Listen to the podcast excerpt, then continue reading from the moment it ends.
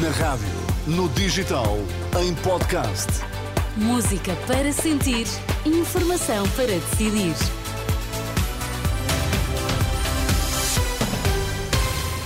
E cá estamos de volta para lhe falar da atualidade. Sérgio Costa, terça-feira, 9 horas. O que é que está em destaque? Ainda não há acordo, trabalhos da Cimeira do Clima continuam. Portugal, um país condenado a ser pobre. Nesta edição antecipamos mais uma conferência da Renascença em parceria com a Câmara Municipal de Vila Nova de Gaia. E João Fonseca no Desporto, bom dia. Ana, bom dia. Benfica e Braga, dois golos. O Benfica da Liga Europa e os eh, Guerreiros do Minho da Champions. E mantêm-se as temperaturas acima da média. Estão agora 17 graus em Lisboa. Lisboa, 15 no Porto, 17 em Faro. Vamos lá às notícias das 9.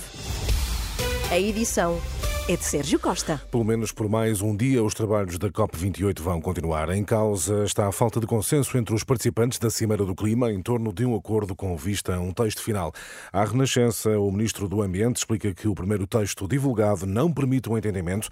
Duarte Cordeiro resume o que falta para ser alcançado um acordo no Dubai. Tem que haver ações que comprometam os países no sentido de procurar eh, promover a produção de energia pelas energias renováveis, sem emissões, para que nós consigamos garantir que nós temos um percurso que nos permite corrigir aquilo que são as emissões e manter a perspectiva do grau e meio. Ainda assim, nestas declarações à Renascença, Eduardo Cordeiro diz ser ainda cedo para falar de desilusão, uma vez que as negociações estão ainda em curso.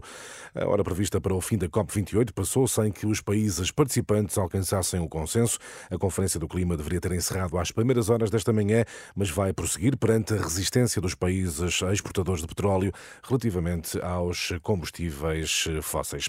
Abusos na Igreja começaram recentemente a surgir pedidos de ajuda de vítimas mais novas. São alegados casos que ainda não prescreveram e que foram encaminhados para a investigação do Ministério Público. Informação revelada no dia em que vai ser apresentado o relatório de seis meses de trabalho do Grupo Vita. A Renascença, a coordenadora Ruth Agulhas, revela também que chegaram 16 casos que não estão relacionados com a Igreja. Serão casos alegadamente ocorridos em contexto familiar. Declarações de Ruth Agulhas disponíveis em rr.pt. Pelo menos 7 em cada 10 portugueses com 65 anos ou mais estão já vacinados contra a gripe. Dados da terceira vaga do relatório Vacinómetro, divulgado na última hora, revelam que a maior percentagem de vacinados pertence à região autónoma da Madeira. Depois dos acordos que viabilizaram o novo governo de Pedro Sánchez, em Espanha, a lei da amnistia de independentistas catalães chega hoje ao plenário do Parlamento Espanhol. Tem aprovação assegurada por uma maioria absoluta de 178 dos 350 uh, deputados. Tempo agora para o desporto. João Fonseca, destaques para Braga e Benfica. António Silva no Benfica está castigado, Bá, Neres e Bernat lesionados. Os encanados deixam a Liga dos Campeões hoje, têm uma última oportunidade para conseguir a primeira vitória e que se for por diferença de dois golos, classifica a equipa de Roger Schmidt para a Liga Europa. O Braga tem baixa de última hora, o avançado Álvaro Jaló, então eh, também não conta com o castigado Niakaté. Vencer por dois golos mantém a equipa no palco da Champions, qualificando-se para os oitavos. Nápoles-Braga, Salzburgo-Benfica, 8 da noite, com relato em rr.pt. João Fonseca e as notícias do desporto. E agora vamos até Gaia, porque temos mais uma conferência da Renascença em parceria com a Câmara Municipal.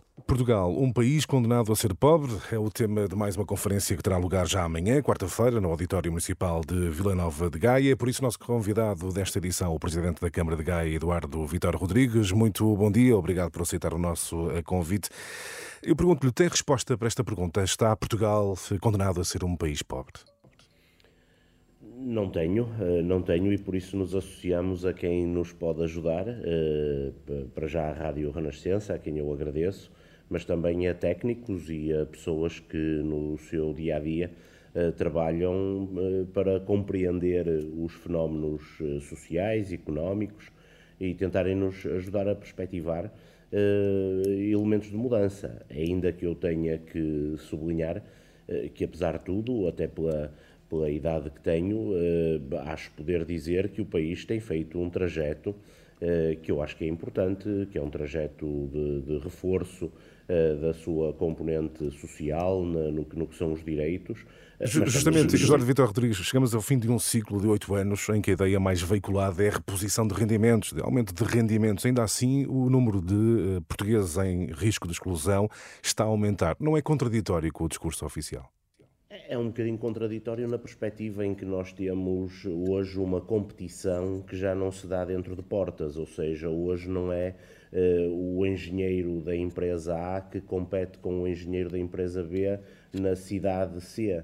Hoje o nosso engenheiro uh, compete com o engenheiro na, na Roménia, na Alemanha, em França, uh, e isso tem levado a que o próprio processo de emigração, hoje uma emigração diferente dos anos 60 e dos anos 70, tenha que ver também com estas disparidades de, de rendimentos que importa, que importa acautelar, desde logo com as políticas públicas, mas também com o setor empresarial que, que, seja arrojado. E, e vamos ter uh, uh, representantes do universo empresarial na conferência de amanhã. O que é que espera, em concreto, da conferência terá lugar amanhã no Auditório Municipal?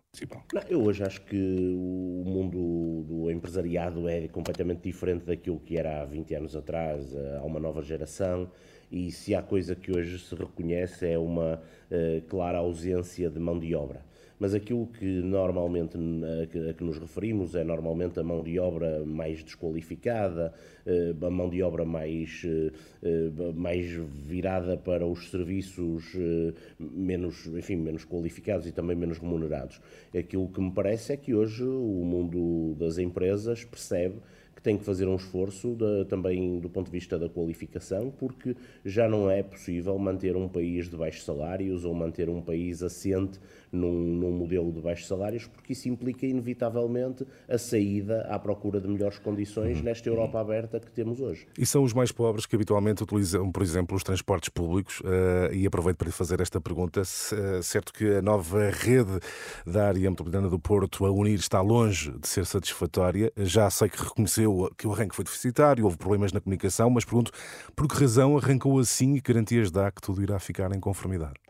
Bom, eu, eu, eu, reconheço as dificuldades de um arranque de uma operação com, eh, eh com eh, 33 milhões de quilómetros ano para, para produzir. Agora reconheço também que vamos atingir um patamar completamente distinto, para melhor, daquilo que tínhamos. Repare que hoje, no espaço de uma semana, as pessoas começaram, e bem, a reclamar por eh, terem horários em cada uma das paragens. Ora, aquilo que nós tínhamos era uma ausência completa de horários e uma ida à paragem à espera que o autocarro passasse. Portanto, estamos a fazer uma melhoria significativa do ponto de vista também ambiental.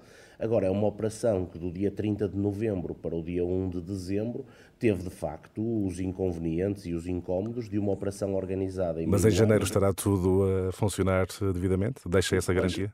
Eu a garantia que deixa é que todos os dias estamos a melhorar. Eu não vou esperar por janeiro para ver aquilo que é o nosso objetivo a ser implementado. Quem assistiu ao que se passou nos primeiros dois ou três dias eh, úteis de, de, desta operação eh, e assiste ao que se passa hoje, quer dizer, nós hoje temos eh, um nível de, de, de resposta muitíssimo mais significativo.